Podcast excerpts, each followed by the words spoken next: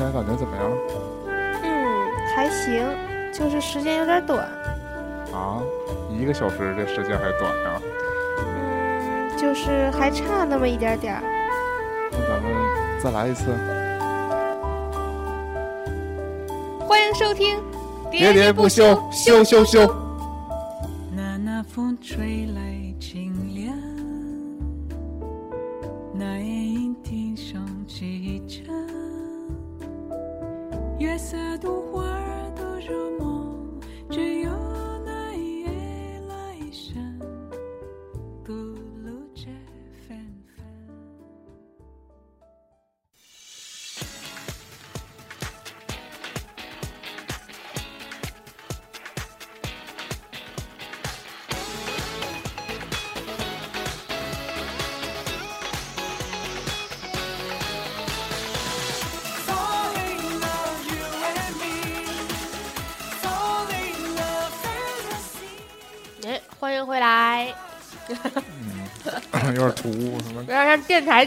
其实这已经是一周以后了 是吗？啊！欢迎收听修修修，我们这是二零一五第二零一五上半年总结的第二部分。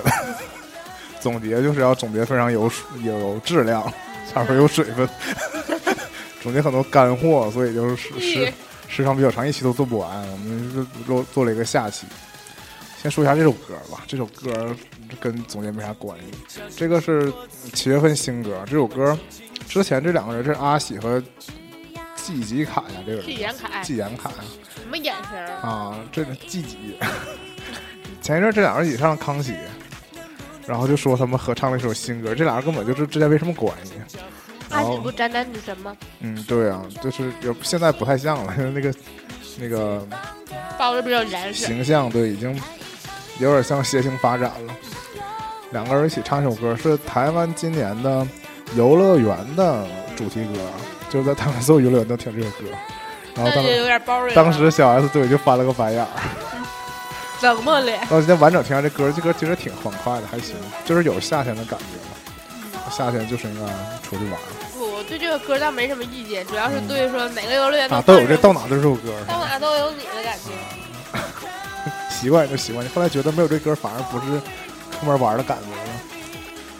那好吧，嗯，我们上半期说到了三月份，三月份就说了一个《我是歌手》，《我是歌手》我是一期都没看，但是延伸这些话题我倒是都 跟着追了一遍吧。像就说到非常莫名的孙楠退赛，然后孙楠退赛这个事儿对孙楠的影响没那么大，捧红了汪涵，说汪涵有一个极致的救场。三分钟我后来反复一看，也没多机智，就那个正常主持人都应该这么说。直播节目，要么你还能怎么办？我觉得其实湖南台稍微有点黑孙楠的嫌疑，嗯，但我觉得这件事儿就是这样，你这个娱乐节目吧，你做到收口的时候，还是没有什么新的爆点。，对，你还是需要一个收视率最适合。营造这种话题。对，无论说你事后你是觉得这个究竟是造出来的，还是说呃确实有这个事儿，他们应对的好之类的，但是都让人有个谈资。就是说出了一个可能算是不大不小的事儿，而且孙楠自己不是声称自己是跟湖南台报备了这件事儿吗？但我觉得湖南台未免不会就是想要利用这一点，就是把这件事情给瞒下来了，所以两边说辞会不一样。这事儿也就是罗生门，对之后也没有人知道。说过这个娱乐的，三月份有一个有一个算算什么呀？国际新闻还是算是？为什么你咳嗽我也开始嗓子疼三月份有一个新闻就是非常无聊的爆出来，三月份不是樱花季嘛嗯，然后这个去日本的人非常多，说这个事儿我也去不上日本，主要是你吧？不开心。是你大款说去也就去了，是啊，就是三月份有一个中国游客去疯抢马桶盖儿这个事儿。嗯，电饭锅，对，也造成了一顿那个一个新闻嘛，也是各自开始讨论。主要是因为这个事，后来又说你抢了马桶盖啊，抢了电饭锅也是 Made in China，等于就是出口，转内销，还没转呢，就真是出口，然后真的跑到外面再买回来。其实这事儿其实很常见，就是现在你看出国，去日本啊，去韩国呀、哪怕就是去个什么香港、欧洲，可能还好一点儿。就是尤其这种这种亚洲国家，大家第一个要务都是购物，是吧？因为好像很多，包括现在你去这些都是城市嘛，城市里你说实话旅游的话，没有什么嗯景点儿，大家就是侧重在呃买一些东西。嗯，也是因为国内有的时候买东西确实价格上大家也不开心，质量上大家也不放心。是，嗯然后现在什么淘宝啊，包括其他电商平台也开始自己做这些海淘的这些东西，然后还有微信、微商做这些，导致因为大家习惯了买一些外国带回来的东西。还有一个一闪而过的事儿，就是有一个当月有个 A P P，足迹，对，就是反正流行把那个、呃照片做成是电影截图的效果，然后还能非常傻的，就是配上字幕，然后字幕竟然还自带了那个中英文翻译，翻译功能。对，那是有道词典翻译的吗？是啊，它就是集合了一个这个词典这个功能。但是翻译的英文你可以自己写，是的，但是就说机滋生了很多段机子。翻非常扯淡嘛。嗯，但是就是一时风潮，几乎当时在微博上或者在这种朋友圈里，都到处能看见这种用这个 A P P 做出来的伪电影的效果。对，但是就过来就过了，还像我们之前反复说的，这个风潮。你赶不上它，它就过去了。过去之后你，你就没有，你也没有必要再去赶它了。三月份的电影我都很喜欢，嗯，三月份有《超能陆战队》，就是 Big Six Hero，嗯，都看了两遍。这个嗯之前是在，因为它已经是在国外已经上映过了嘛，所以就是有下载版有。下载版哦，下载版我又看了一遍，不能叫一遍，就是挑精彩的部分看。我回味了一下，嗯，我们还一起看了那个《扑通扑通我的人生》。这个看这个片儿本身就有点意外。呃，在我看来是因为我就是我之前不一直一点儿也不知道关于这个片儿的那个消息上映的，对是介绍也好，包括它的背景什么。我就是在刷电影票的时候看到的。就纯是盲目的看了一下这个片儿。对，就是可能要去看一个别的什么电影，然后看看最近都有什么片儿上的时候看到了。对，你像我们经常吐槽的，有些人可能进电影院不是为了是为了耗这个时间，说为了看场电影而来看场电影，并没有专心的要挑这个电影。但我们也不是为了看这个电影来看的这个电影吧？我们是那对天吃饭，我就就是说，我们当天就是觉得这个时间应该找个电影看，嗯然后就看了这个电影，当然也非常感人啊。然后我们三个都哭成花猫一样，是哭成鬼。啊，但重点是我们三个挤在一个情侣座里啊，这多亏了主要是比较占地儿，啊，是，要不你们能坐四个人吗？难道？也。也就是坐三个人嘛，四个人真的就坐俩情侣，就坐两两排座就得了。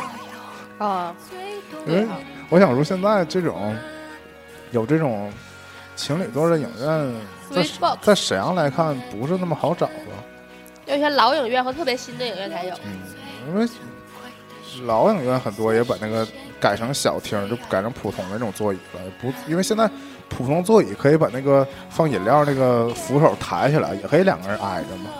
就现在大家不太热衷于非要隔个板儿了。那隔个板究竟是要干什么呢？大家不都再一次强调影院是有那个监控摄像头的？你不要以为隔个板就怎么地了。三位还有王牌特工，嗯，我知道你之所以说，我也看两遍知道你知，我就，哎呦我这我怎么卡住了？之所以说三个电影比较精彩，是因为三个电影基本都是外国的，灰姑娘、嗯，还没有进入国产片扎堆儿的时刻，所以就觉得、比较好飓看风营救。事故这片，我觉得主要是导演有问题，啊。导演就是太追求这种大白光。光影效果，对，一看就是文纯文艺的导演。再有就是剧情也有点偏弱。撑不住。我觉得这个题材可以写的挺厚重的。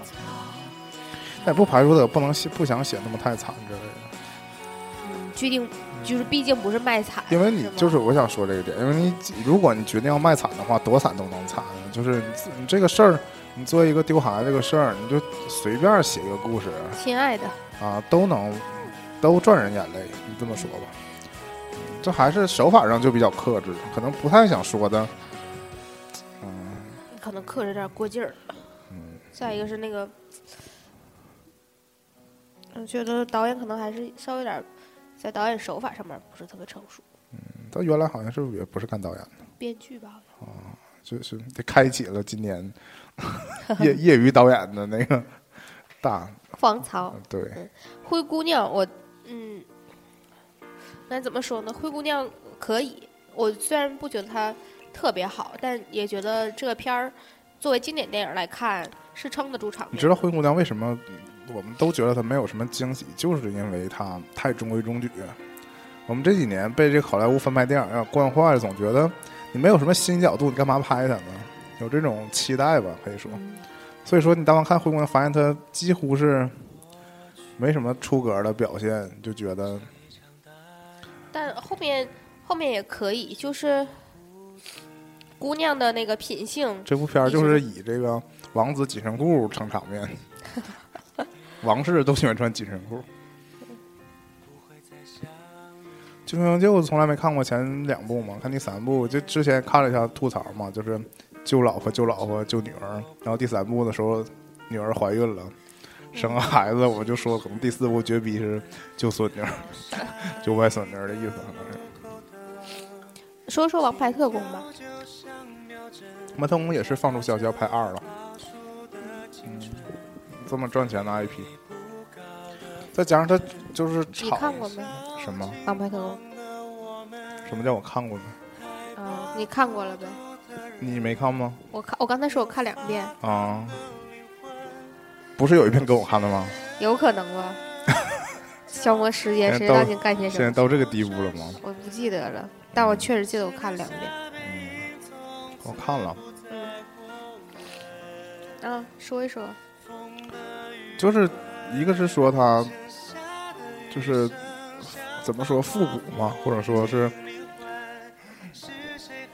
运用了很多就是经典的特工片儿的元素，或者说在致敬，或者说吐槽，然后再加上他怎么说呢？角色本人比较有魅力吧，那个那几个 Colin Face，对，这个男主演倒是没有什么太多太多亮点，年轻演员，小屌丝。我很喜欢，我很喜欢《王牌特工》。嗯，因为那种英伦范儿，对，我是英国绅士控，这种呃绅士情怀还挺浓的，所以就一看到那些什么那个，嗯、牛津比布洛克好啊，叫什么？Oxford better than Block，嗯，嗯、这种，还有手一按到镜子上就往下走，就是其实我对那个传统的这种特工片儿，我呃经典特工片儿吧里头经常用到的这些 tips，还是觉得挺喜欢的。然后，嗯，不是也有影评曾经说过嘛，就是说现在的那个特工片儿都没有这种吗，对，没有，就是越来越高科技，这 old school 的这些，好像就大家都有点嫌弃了嘛。是的，但让我非常怀念国产零零七，你就胡逼。你也是运用了这个特工片儿这个特点，嗯，总的来说就是视觉的效果也非常好，就是主演也长得帅嘛。一方面是就在最后那个狂欢的时候，那个处理啊，那个烟火，烟火的处理，也算是那个血腥暴力片的另外一种拍法，就是不是所有特工片儿都要拍的，就是非常不拉低那种感觉。嗯，啊，这边国内上映还有一个删了七分钟的教堂戏嘛，但后来我们就在网上都可以看到那段了，是，但我觉得删了也就删了，对，因为你在电影院看这个也觉得也就有点长，就是有点狠。我发现，后来我今年后来看那个《沙巴狼二》，我觉得现在的电影都走这么重的口味了吗？就都让你真打到真打啊，倒是原来也真打，但就是打到让你觉得疼的地步。我觉得艺术还是应该嗯艺术一点。后来那个放烟火，我就觉得挺好的。非常好嘛，就是都知道是你杀人，就不用杀的那么直接。好，说四月，我这今天状态有点不太好。嗯四月份，听说一个事儿就影响到现在了，就是 花少开播了，真是太难以太羞耻了，承认自己在追一档芒果卫视我是歌手的，结束之后，真人秀节目花档花少接档了。是的。再再再感叹一下，湖南卫视就是这种营造话题的能力简直不一般，让我现在对许晴还是嫌弃的不得了。第一次对这种中年女人表示真是受不了。华少开播之前做了很多炒作，比如说那个 正经夫妇啊之类的，还我记得播出之前还说一度传出什么郑爽要退出什么的。是吗？啊，就说，但是你看了之后，像我们现在是看完整个一系列节目之后，我觉得为什么当年退出的难道不是宁静吗？我去，当时第一个新闻是说郑爽要退出，后来又爆出郑爽担任导游，嗯然后还有就是本来是要某一个周末播，然后那周末又没播，延期了一一个周。那是为什么呢？节目组给出的那原因是说要保证节目的剪辑质量，就是就是做了更细的剪辑之类的。可能是那周就已经接到了消息，要往什么方向重剪，嗯，有可能，反正不太懂。因为是一边拍一边在播嘛，这不是？我觉得非常像我们当年做那个台湾那期节目，就是素材都给你录回来了，嗯但是这故事怎么讲，嗯 全靠剪辑。像这个与与《花样少年》同期的另外一个台不也在搞那个叫什么《花样姐姐》？花样姐姐不也在搞这种明星？出去玩儿，对，也不能也有什么花样爷爷什么嗯，就是我对这些节目的统一看法，就是说我通过这些节目竟然没怎么看到这个 外国 景色怎么怎么好，看的全是这些人的关系多么不好搞。毕竟女明星。嗯，就是这样的话，我宁愿选择看一下正大综艺这种节目，《世界真奇妙》啥的。是真是假？对，就同样也是去外国，介绍点好玩的东西，像台湾的行脚类节目嘛，就是那个当当然那种是纯以旅游为那个目的的一种，就介绍类的节目嘛。像这种真人秀，毕竟还是真人秀，秀的非常怪。到底是嗯叫什么真人还是真秀？嗯，现在后来在采访当中屡次被提到。是的。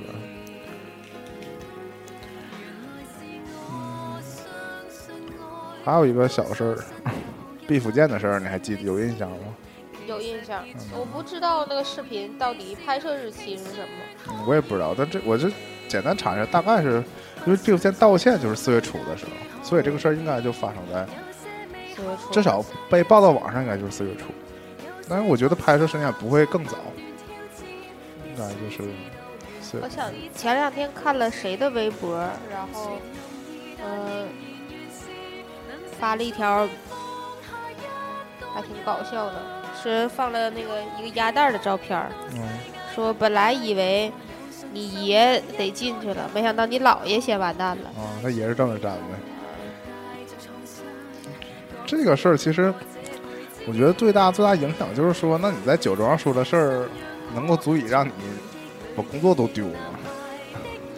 这个影响真是，这也是网络时代特有的，可能与他这个特殊身份有关。那其实一方面他是因为他是名人嘛，第二方面就算其实不是在网络时代，群众里面如果有坏群众里面有坏人，那还是会最后以讹传讹嘛。其实你知道，在中国这种酒桌文化，或者说这种就是这种台面下的段子，其实就是数不胜数嘛。对呀、有些或者有些能够拿出来说，就放到剧场里边，可能就是你在电视台也不会看到，所以就是也没有影响不太大。一旦你搬到了传媒上面，可能影响比较大，就开始讨论，就有些人就看不惯了嘛，就会出来说一些事儿。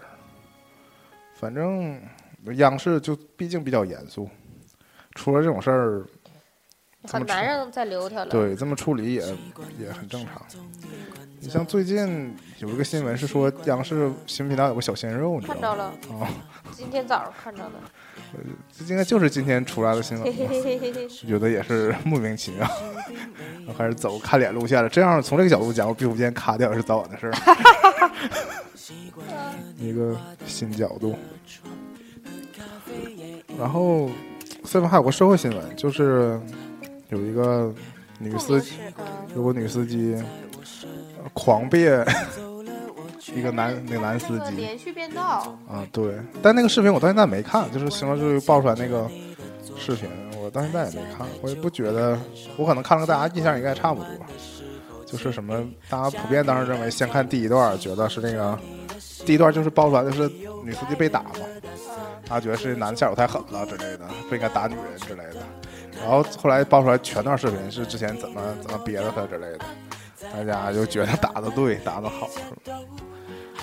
作为一个女司机上路的时候非常忐忑呀。但是因为你毕竟没有人那么霸气嘛，我对我比较怂，所以有的时候可能难免也是会有给别人制造了一些一些障碍。因为你要说到女司不惹事儿，对你说到女司机，有些女司机是觉得我开车可能确实是没有那么溜，那我就慢点开。对我也不惹你什么的。这样的话，你有时候男司机可能别的别的司机在后面可能觉得你这个人，就可能他抱怨两句，但他也就开走了，觉得哎呀这司机不会开就走了。但如果你惹事儿的话，我觉得这不就这就抛开不是女不女司机的问题了，你前面是个男司机，可能也是对打。呃对打可能引起的讨论就没有那么没有那么多了，那就是一起普通的这个什么治安事件。大家借这个事儿又又开始讨论一下关于那个什么女司机、男司机之类的。那我记得当时有一句比较经典的话，就是说，嗯，让傻逼知道这个世界上还有暴力，啊让暴徒知道这个世界上还有法法律，我觉得是对的。是对的吗？我觉得什么时候不都不应该提倡暴力吧？你一提倡暴力，就很容易以暴制暴。是，所以就是说，这个男的打人这个事儿无论如何也不对嘛，所以他也受到了应有的处理。就是你像之前不是说这个女司机不是第一次这么干了，是吗？就是之前那么多，就是他之前有人说出来，他就是这车牌号大家都认识嘛，就无数次被他憋。那你当然其他人没动手，没动手就过去了。你动手这个人就自然是受到了制裁，这引发了一个那个新的词儿，路怒症。对路怒症。尤其最近天热之后，大家在路上也都相对更暴躁了。但这个其实有人分析，不是因为，就是因为你你在车里边吧，是一个封闭空间，你才就是更表现自己。有人做实验，就是说两个敞篷车开敞篷车的人，脾气就没有那么不好。看来还是不够有钱。但相比来说，不，就这意思。比如说你骑自行车，你也不敢轻易就动怒，因为人你一骂人家，就上去把你拽下来了。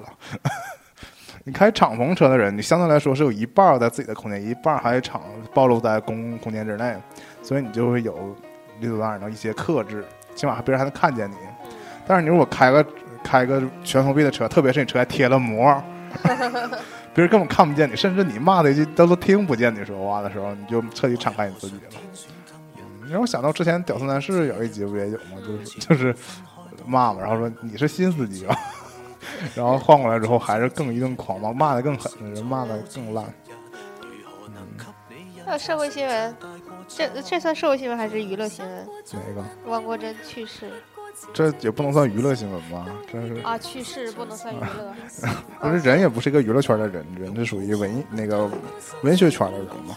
其实我对汪国真不太了解，啊，但是说这个事儿是因为我们不是第一代，但是我们之前或之后的无数代，在高中写作文的时候，最热爱的一个人提到的人，就是汪国真，对，就是我觉得我好像听我妈说过，她以前还手抄过汪国真的诗呢。在他们那个年代就是万人迷的感觉，就是你像什么孩子啊那些都属于朦胧诗吧，就是也不能就是就属于写写的比较虚的那种诗。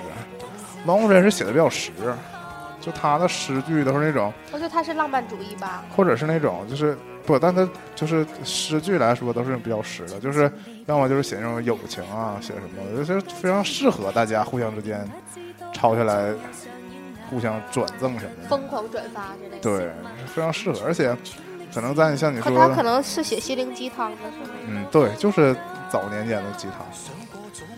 然后在我们现在这个不太不流行的诗的年代，它就被用在作文里了嘛。我觉得有也有可能是在传播途径上面受阻了。什么意思？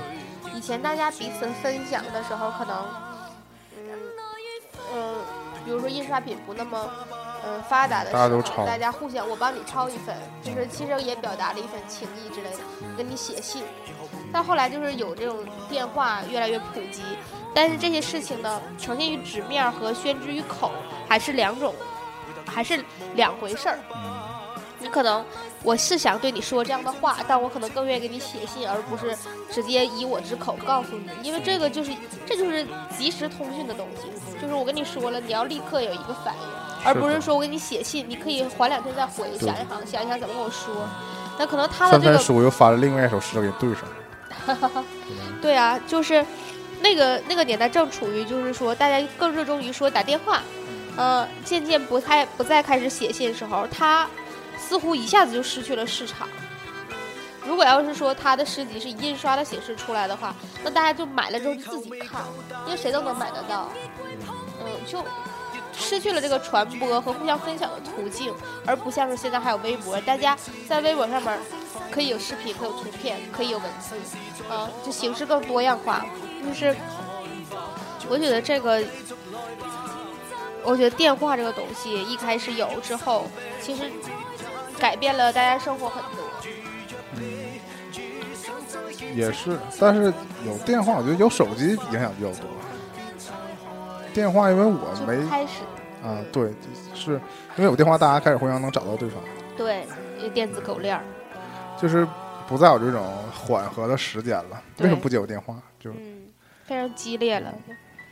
嗯，说说四月的电影吧。嗯，啊，你列出来这些是我们都看了的，是吗？对对，我那我没看的就没列呗，就是没，列没看的不说呗。因为没看的，就 我觉得没法说呀。嗯《鹤野山耀木》啊，那是五月份。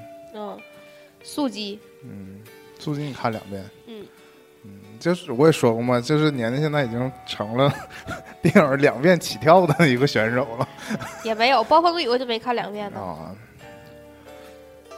速激这一系列我都非常喜欢。嗯，我是为了这个第七部狂补了前六部，对。嗯，你像，但是他果然不其果不其然就拍八了，虽然七是的，这个 IP 还要再用。告别告别这告别那的，但是不完全不影响他拍八其实。这就是一个意外，就是我我甚至觉得，如果保罗沃克不死的话，这这部片子的质量，更好，嗯，是更好吗？是更不是，就是因为他改了剧情，嗯，因为他这不是所谓的新三部曲的，铺垫吗，对呀、是第一部还是是铺垫？是第一部，新新三部的第一部，新三部的第一部，因为等于他们又回到了那个洛杉矶，对，对吧？又开始新的剧情了，因为这个，因为我是从第一部直接看到第七部的嘛，我深有感触。第一部就是一个警察抓偷车贼的事儿，还有什么贩毒之类的啊，抢抢卡车的事儿，是吧？对，这是刚刚开始，就是一个普通的治安事件。拍到后来，拯救地球都靠他们了。然后第七第七部就是拯救国家到这个程度了。我觉得再拍第八、第九的话，绝对是拯救地球和拯救全宇宙。就是其实就是因为说可以花钱的地方越来越多了，你这个大制作投进去，你必须。嗯，我这么说，你看过《侏罗纪世界》吧？嗯这是咱一起看的。你记得那个开场的时候他说什么？我们每开一个新馆，游客量就会激增。是的，大开发家需要个新物种。对新物种，大家需要什么？就是更多尖牙，对，对吧？所以这种走这种暴力啊、血腥路线的，只能越来越哈的号。对对，只能就是说你把这个东西做得越来越重，越来越 heavy，你可能有越来越多爆点吸引观众去看。所以就是我有的时候就甚至也觉得说，你看这个片子，如果要是拍越来越激烈的话，那肯定是所谓口碑或者是票房都会觉得哎一步比一步更上一层楼，更上一层楼。但究竟是好还是不好呢？那你还是得再看回《速度与激情》这个这个片儿本身。最开始他要讲的不就是赛车文化这方面的东西吗？包括我们一直在那个怎么说，就是抓住强烈吸引我们抓住，就主要是抓住我的一个是 muscle man，就是这种那个肌肉赛车发动机。啊、就这方面的一方面的刺激，一方面是那个他有肌肉的同时，他还经常在说说 we are family，我们都是是家人。是跟邓超一样，啊对啊，我才就想拔不来啊，他是是有一种铁汉柔情的东西在里面儿，就是但你这个东西要继续往下拍下去的话，你怎么能更好的就不往那个主旨上面扣，或者是你可能编任何个故事都能往这个上面扣，但你是不是就特别偏离你原来想说的东西？呃，我我不排斥说他这个片儿这个系列可以拍更多更多，但是他其实。所谓就主线剧情的这些演员，因为其实你看到第三部就已经是主线之外的事儿了。第二部、第三部都有点主线出来。第二部有点像，第二部起码还是主角的，相当于主角的外传吧，就补完一下主角之前的事儿嘛。对，第三部第三部完全全就是对而且它就是围绕着《速度与激情》这个事儿，然后按这个角度来讲的话它就可以无数的拍，就可以不甚至拍个几十年。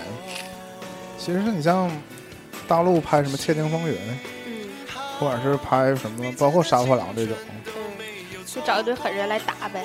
对，它完全就是不考虑剧情上的连接，嗯要的就是这种像你说的这种对对观众的刺激，对呀、就是需要就是这些元素，你喜欢看这些东西，我就给你放在里边。嗯，所以对我来说，就是《速度与激情七》，就是我对《速度与激情》的，嗯，就最深的热爱的一个完结。嗯，就是它从五六七也是一个是处于越来越 heavy、越来越 heavy 的这个过程嘛。那我对它的这个未来稍有一点点忧心，觉得它可能未来就不会是我喜欢的那种片子的，就可能我想看的东西不一定在这当中是重要的了。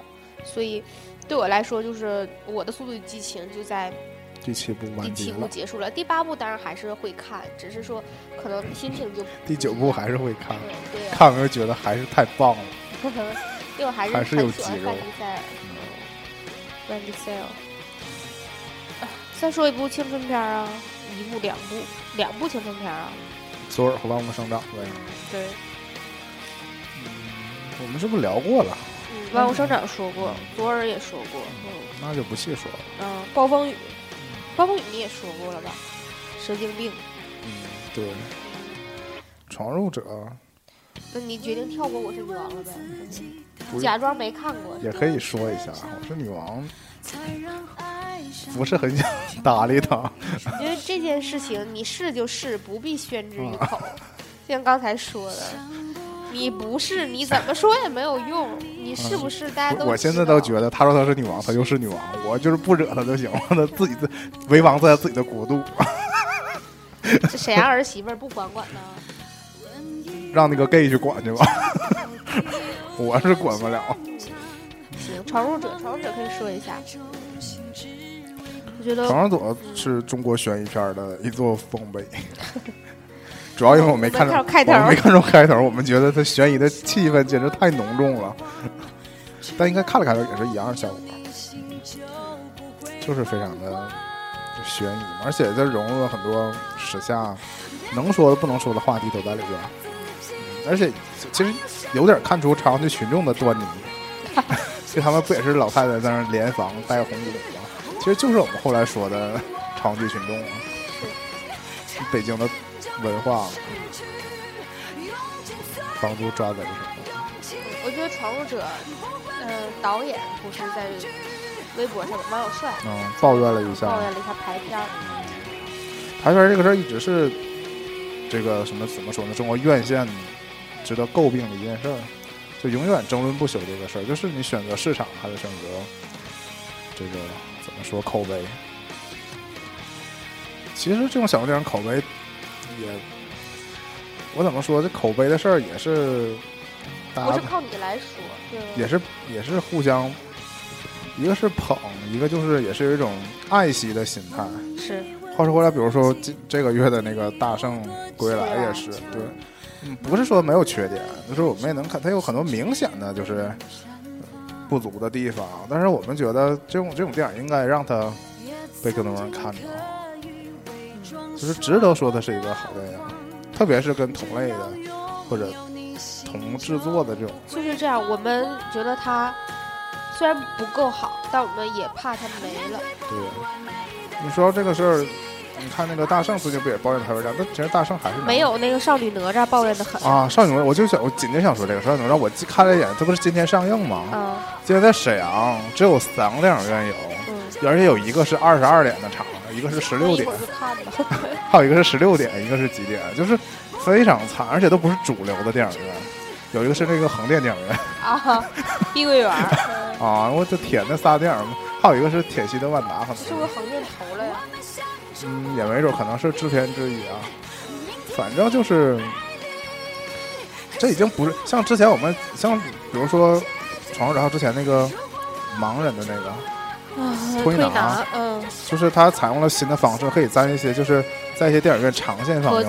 对呀、就是你至少对。至少一天之内能够有一场能去看它，这样的话，真正想看的人是有这个机会去看的。嗯你像我今天看到《少女哪吒》这个排片儿，那简直是，就是即使是我这么想看，我可能也会错过它，就没有那么的，你就是想看的，你不可能跑到非常远的地方去看去，就是这种，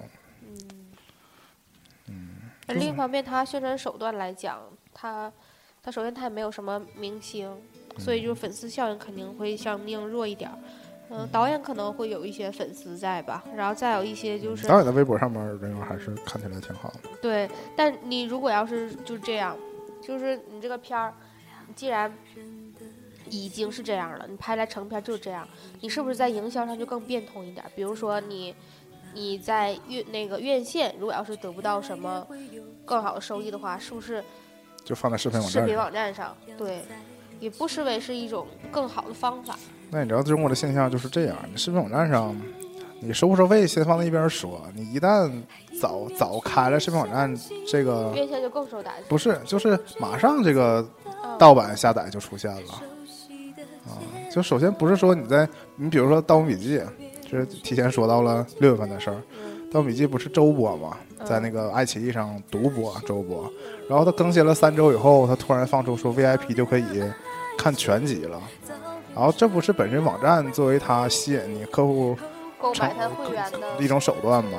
但是就在它发布当天呢，就是这个片源就等于就是能被读取了呗。这样的话，马上网上就有下载的那个片源了，就会对，就会有全版的，这样就不仅仅是这个平台受损，你拿到电影来说，如果你这电影在院线放映的同期你就开了这个网络正版的话，看正版人多少是一方面儿，但是马上这个片高清的片出来之后，我更多人就直接看盗版嘛，这是也一点，这个就变成了一件都不赢，都不说都不赢的事儿，就是你这个播它的平台也没有获得什么利润。然后这个电影还是被反正总的来说，目前这种小众的文艺片儿在院线上，尤其是如果档期选择的不太好的话，就会像这种所谓引号大片儿对扎堆的时候，对，就会非常不占优势、不吃香，甚至收回成本可能都是很困难的事儿。那接下来进入下一个月，五月份了，五月份有一个我们，嗯我们今儿是五月末的事儿了，嗯，就是李晨和范冰冰这都是好事儿吧？是公不是？开心啊啊对，因为这个事儿之前有个事儿是黄晓明领证，对。然后当时范冰冰不是说在某个采访上说什么时候黄晓明结婚，那什么时候公布恋情。嗯，但我就是想说的一点是，我觉得范冰冰李晨这个事儿有点太磨叽了。他俩年初就爆出又什么跟什么奶奶的合照啊什么之类的，你说你跟这个乘这个风，你就承认了，大家皆大欢喜，是不是也能得到祝福？不说，然后在这个一月到五月期间，包括他们去上跑男，嗯。就各种 CP 感、啊，甚至网上就说他俩在炒作恋情，就是已经由那个大家祝福改成开始挖他俩。大家有点嫌弃，就我我个人有点嫌弃，就是说你要是是真的你就说，不是真的你就否认。他俩就是就相视一笑，然后也不既不承认也不否认。对，你要是你看你作为炒，那我只能认为真的是炒炒作，因为炒作就没有真没有真事儿的情况下，你炒作那只能是大家就都不说了，都不回应，然后让你们任你们猜，你们越猜这个话题延续时间越长。嗯，但是后来你看五月份他俩说这事儿就是真的，那你们之前哎呀，就让我真 确实是有点无聊，把我逼掉。哈。真心无聊。嗯，贾静雯怀孕也是个好事儿，今天我看了康熙还说那个谢谢台，不不是贾静雯的那个前夫跟那个什么林若雅吗？是吧？是叫林若雅？林若雅是谁呀？大个儿那个啊，还有那傻个妞啊 model 啊！之一，他们林雅不是好姑娘吗？感觉就是她之前和这个男的之前爆出恋情，后来又分手，最近就说又复合了，哎和那个，男的复合了。然后就是他有没有小瞎 S 说是不是嗯没法爆出那富商名字？他说确实是说出来会嘴软，就是因为他那个上一个女朋友也是他好朋友嘛之类的，嗯然后就说了贾静雯这个名字，嗯，知道吗？现在怀孕这个事儿。嗯，就没什么可 多说的，就是我觉得修杰楷这个人，为什么俩人在一起感觉假假的呢？甜蜜有一种非常营造的气氛，不太生活化，就是。毕竟偶像反正 贾静雯后来给人的感觉就是有点儿，妈咪的感觉，就是就是有一种，你说他是受害者也好，嗯或者说是这种受苦苦命人的这种感觉吧嗯，之类的。你还是希望他得到幸福呗。那我就当年觉得他也挺好的，哎呀，很奇怪，真的，我也不喜欢贾静雯，我也不喜欢高圆圆，哦，嗯，那一版，我也不，我对苏有朋感觉一般。嗯，那你喜欢朱儿吗？还是那喜欢灭绝呀？喜 no 啊，张铁林、杨逍，黄啊，那呀。期那那其实那里面我都喜欢马敏唱结尾歌，啊 什么唐医生为你画眉之类的。还有一个事儿是刘翔退役，飞人退役了，然后当当时就有人爆出说他跟这个他这个新婚，嗯女朋友跟种种迹象表明他俩不是真的之类的，就是我忘了是五月份还是就应该就那前后他那个前期的那个。年初前期那个抗战片儿被炒了一下嘛，裤裆藏雷之类的，太不雅了，我都。哎呀，而你到现在来看，俩人就爆出就是离了，而且扑朔迷离，但是并不引人那个想挖他们这种欲望，是，就是就是不关心。我觉得有时候觉得刘翔真的是制度下的牺牲品。你现在回看他这个人，就是他事业也有成就，但是在这个成就之后，就永远背负着一个就是一个这个名声嘛。然后说感情上，你不管上一段，我们现在看来就是一个虚假的一个感情，是吧？就是就又又是营造出来的，然后现在也没有了，现在就是工作爱情啥也没有，一个退役残疾人。是不是有点惨？和和当年这种英雄、嗯，这种民族之光比起来，有点悲伤。你看看姚明，姚明可能个儿太高，骨头长得比较脆，骨钙没跟上。五月片儿是不是说起来就，哎，我们略过《何以笙箫默》嘛，嗯，一直说说他说他，其实我们我没到电影院看，我没到电影院看，因为很我就搂了大概十分钟的枪版，觉得有点伤心了。嗯，你觉得这个是跟你之前有期待有关吗？没有，我对他没有你期待预期上它就是一个烂片。对，我不喜欢黄晓明，不喜欢黄杨幂。我就是一，其实就是他从有剧本开拍这个声音放出来之后，就一直在骂。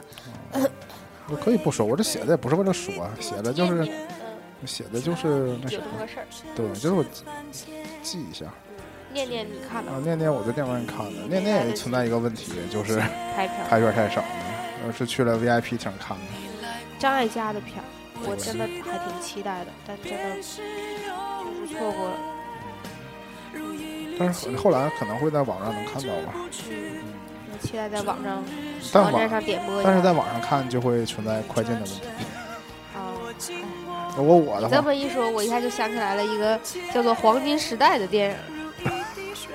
为什么呢？我最近 在听有台节目的时候，就反复我又回去听了一下那个作家那一集，嗯，然后我我自己想了一下，就是说我自己在看《黄金时代》的时候是什么感想？因为我们一起去嘛，十一的时候，我自己都觉得就是会有一点出戏，就是出戏的点，主要就是因为他们演员每个人都出戏，一个是时长的问题，再一个就是混乱的时间线，这两个东西吧，都各有利弊。时长长，你当然想讲的东西就能完整的表达；混乱的时间线呢，也是他的导演手法的一种方式。但是这个但这俩这两个东西不能连在一起用，我觉得是，也就就更让观众找不到那个头绪。嗯，嗯这件就这个这两个事情，就是到最后我自己去想了一下，就是说，呃，因为我看完电影之后，我不就说了吗？这个片儿如果不在电影院，我肯定看不完。嗯，就说了一下这个。嗯，我们接着回到念念，你觉得怎么样？念念不太想说太多了，念念就是一个很压抑的片儿？很压抑的片儿啊。那好吧但结尾结尾大家就是都得到救赎了，就台湾片儿的都是这个统一特啊，我。知道你为什么不愿意说的。好，我们下一个说一点儿那个开心的。嗯，《复联二》上映了，其实期待已久吧。是《复联二这》，一系列一直在铺年年看第三遍了吗？没有，也是看两遍是吗？嗯，你看 年年所有的这种外国大片儿，必两遍起跳。这个是说实话，我有的时候是因为没太看懂。嗯，你看这部就是一一遍中文一遍英文嘛，而且我们达成了一个共识，就是下次先看一遍中文版，捋顺剧情，然后看一遍原版。嗯，找亮点。嗯我们我们英文确实不太好，而且它有的时候那个小的 tips 的那种主要是因为这种大片儿，容易抓主要因为。大片儿节奏确实快，嗯就它点藏的都非常的一闪而过。嗯，压缩的，就是在一定时间内压缩剧情太满。你说这个还得和国和国内某些片儿比起来，国内某些片儿就是存在撑时点嘛，就是一个非常简单一句话的故事，非得撑两个点儿。像他是把一个两点都说不完的事儿塞进两个点儿。但是毕竟是复仇者联盟，就每个人在自己的电影里都是一个丰满的主角。刚才说了嘛，这部它成功的比《复联一》少了好像一分钟之类的，就是它最大的胜利。啊，要不这种超英雄电影只能越拍越长。对，就这种，而且你还感觉上它是一个没头没尾的一个故事呢。就对于很多我身边没有没有连续看下这些的人，觉得这个片儿有点乱。嗯，那对我们来说，就是期待着什么蚁人呐，嗯，什么美国队长三呐，什么复联三呐，什么 Infinity，我 X 我战警什么之类的，反正还是挺期待的。嗯，我的个神！这第一次看，印度片儿在啊电影院，我后来又补了一下那个《三傻大闹宝莱坞》，我发现印度片儿，印度片儿才是真正的元素太多，一部片儿也能交代所有的所有的那个类型片全压在一部片里，你说我那个神是你第一个在电影院看的印度片吗？也是我第一个看的印度片，那你没看过《贫民窟的百万富翁》嗯，吗？没看没看完，嗯，那部片应该也不算上不不算印度片对那部有点美国片儿制作，了但它确实是几乎完全都是在印度片儿。那那你也应该看过《少年派》，啊，那更不算印度片我知道那不算印度片，但是印度元素很多呀，在里面。啊，我就是并不是没看过印度人那，我那个爆炸还看过呢。呵呵，我说没没看过这种纯印度制作的电影，就是宝莱坞制作的电影。就宝莱坞就是有宝莱坞的标签，非常明显，男女主角必须唱歌，就是坠入爱河得唱歌就。一秒钟就坠入爱河。嗯而且坠入爱河脑洞非常大，就是唱歌的时候这画面都是没发生过的。嗯，我说发给了你那个宝莱坞的有关宝莱坞电电影的那个流程。我应该看了，对，嗯，刚才说的那个男女主人公嗯必须什么贫富差距非常大，就家里家里必须不同意。对，然后必须大反派是那个有钱的大少爷，但最后必须都是好人都赢了，对必须是个好结局。这我倒看着挺有安全感的。其实如果要是往大了说，印度的种族也好，宗教信仰也好，这个问题这几年在电影上面其实是有反复体现的。但是印度自己宝莱坞制作当中拍一个这样的片儿，还是还是挺有勇气的。是，但也像你说的，就是说他既然提了，他最后又往回折，那也就是大环境嘛。他们自己也就是意识到这个谁也不能得罪一个折中的办法啊。对，是，要不然就会引发流血事件了。嗯，但我感叹的是，电影这这电影也是两个多小时嘛，嗯，就是印度人民确实是看个电影就等于消磨了一下午时间呢，就那么看来。晚上去那更是就一晚上一整晚嘛，就基本你进电影院，这他这个电影都有那个中场休息。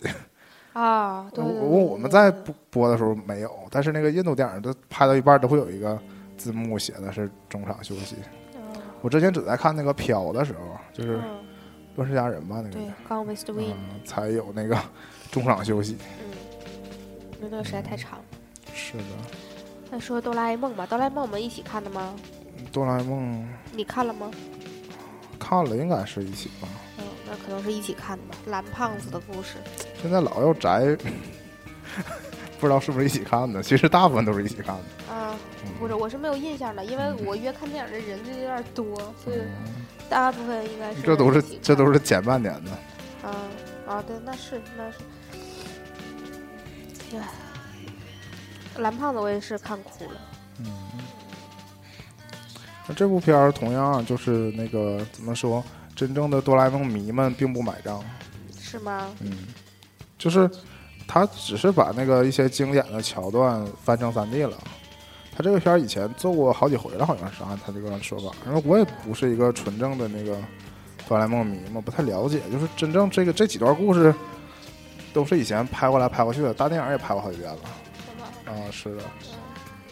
所以这这部就是特色，就是把它头一次三 D 化。我三 D 说这个人设我还是挺喜欢的，就都非常可爱嘛。是的，是的。那嗯，同样比这种主打类似亲情或者是友情这样的电影的话，你就哆啦 A 梦和麦兜比呢？我其实有点喜欢麦兜。我也更喜欢。就是哆啦 A 梦之前有人说过这个哆啦 A 梦的问题，就是哆啦 A 梦的点，我们以前看哆啦 A 梦故事，重点是都是说他每次大雄遇到一个困难，好像有哆啦 A 梦，哆啦 A 梦拿出个道具说帮他，嗯然后他每次道具都用法都用错，嗯导致他更囧，嗯然后最后结束。有个烂摊子，收收拾完大团圆结束，这才是哆一集哆啦 A 梦的那个嗯标准剧情，这才是我们记忆当中的哆啦 A 梦。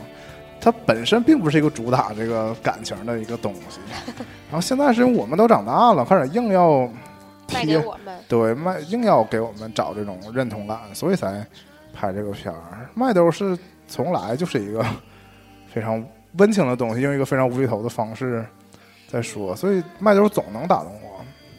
哆啦 A 梦，我们小时候看更多呢是那种惊奇的感觉，嗯，百宝箱这种情愫都是我们后来硬贴上的，嗯有这种感觉。好的，来到炎热的六月了，嗯，六月份得抓紧了，六月份也没什么特别可说的了。最后这条就不说了，啊，不说了，也可以说你的，侄子都夺冠了，嗯，可以说说一个全世界的大事儿。美国的大事儿就是全世界的大事儿是吗？啊！现在美国有过啥事儿，整的好像我们自己有啥事儿。就是前阵看一个台湾节目里说什么前什么我们美国怎么怎么地，我心想跟你们有毛关系啊？就 是就是全美的同性恋婚姻合法化了。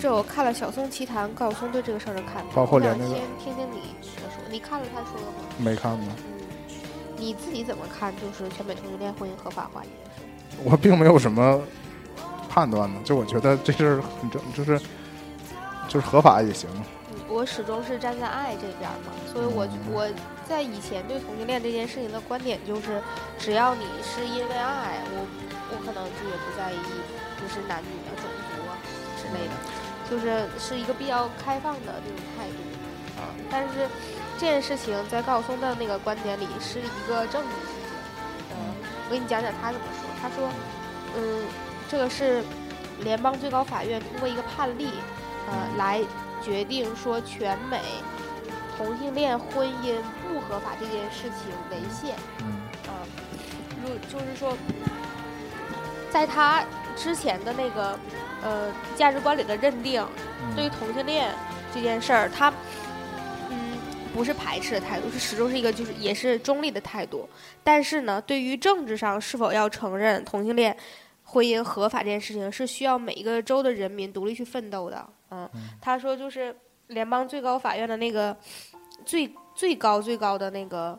院长吧，就相当于是大、那个首席大法官，写了一篇非常长的那个文章来说这个事儿，说那个这个法案通过的时候是有四个人投了反对票，五个人投了赞成票，九个人，最后这个法案就得以这个判例得以通过。但这件事情呢，是他认为是这样，大法官哈认为是这样，同他们不是本身反对同性恋平权，而是反对以这种方式实现同性恋平权。他认为同性恋这个并不能。并不是要一个要撼动国本，并不是使美国到了一个危机边缘的事情，并不是一个要分裂国家的事情。所以你们是不是要得，会不会得到这个本州人民的认同？需要你们每个州的人民独立自己去奋斗，这样得到的结果才是真正的胜利果实，而不是要通过这个判例。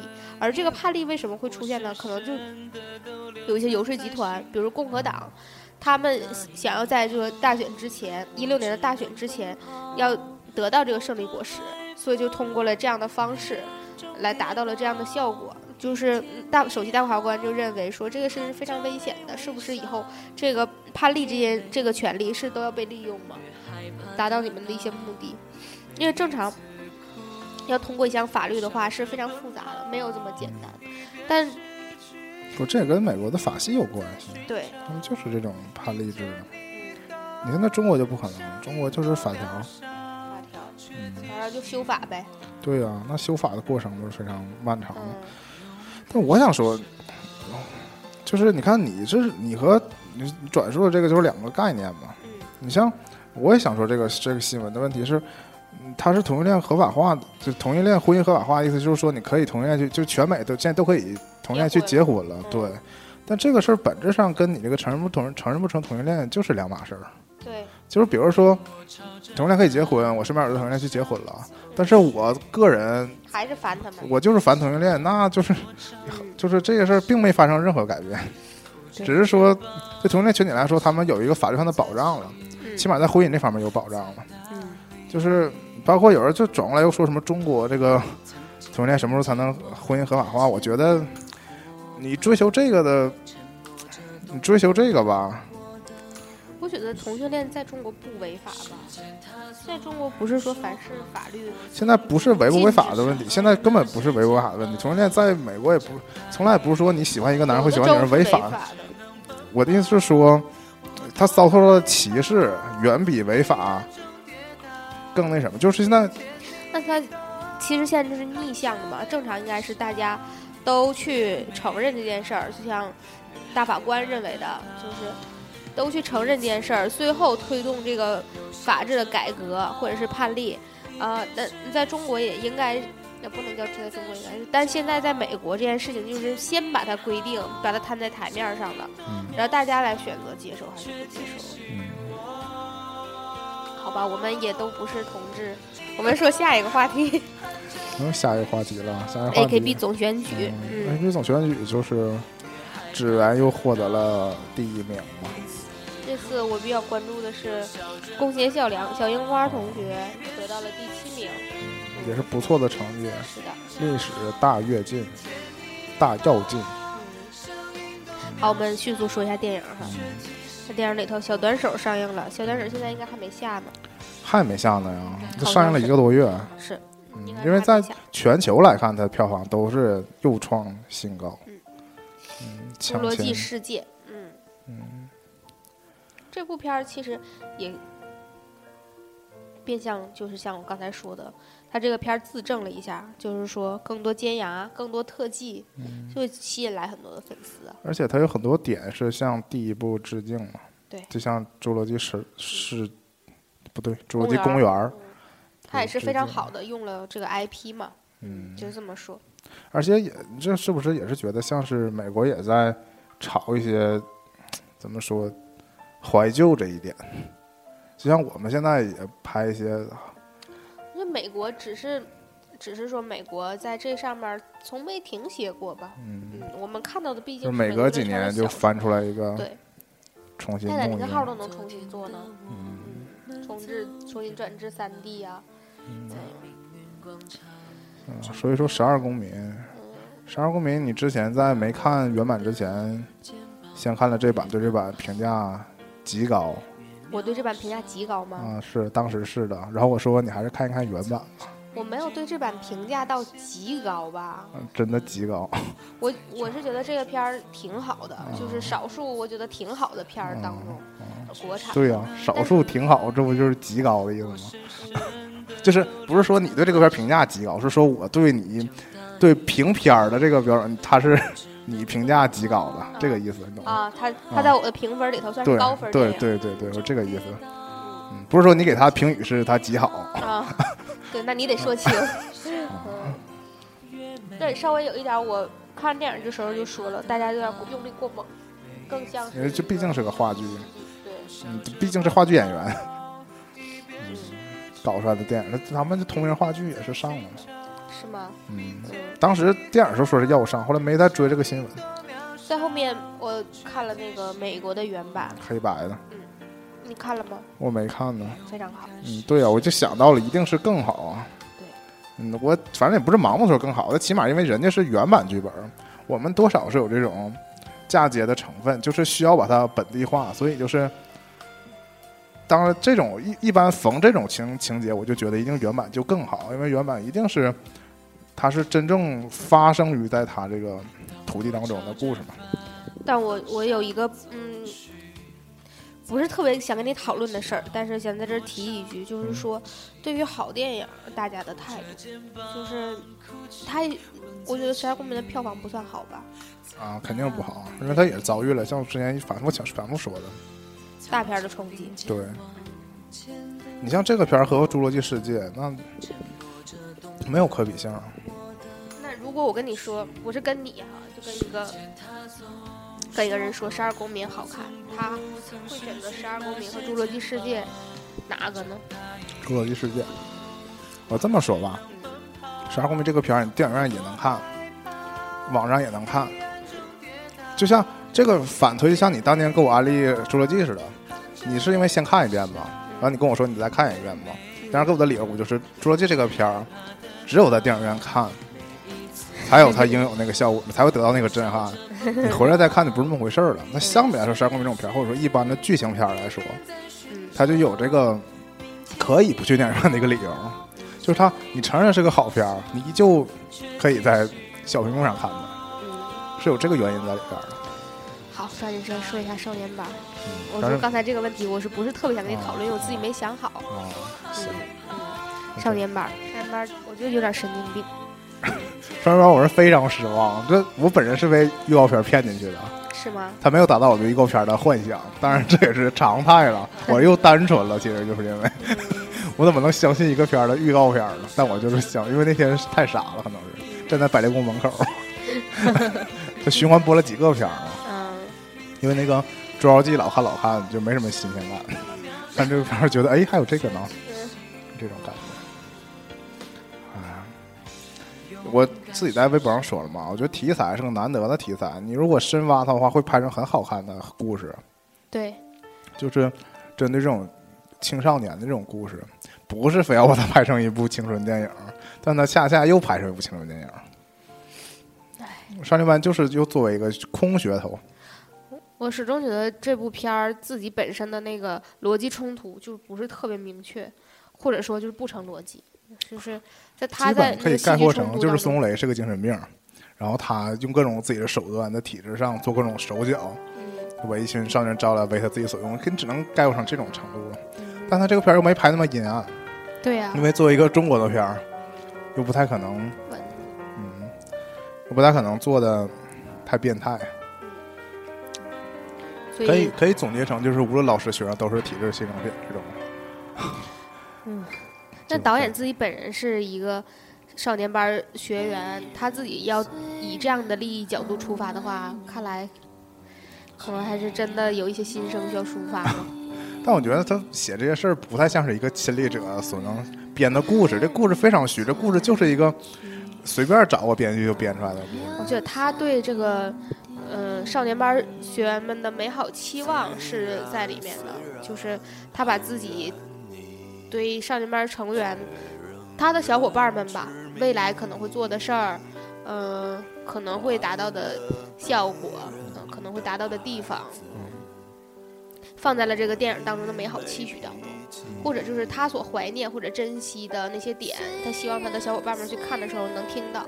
比如说，说我，嗯、从小到大就没有朋友，什么你是我交到的第一个朋友，说不管过多少年，我都不会忘记我们当年的这份感情之类的。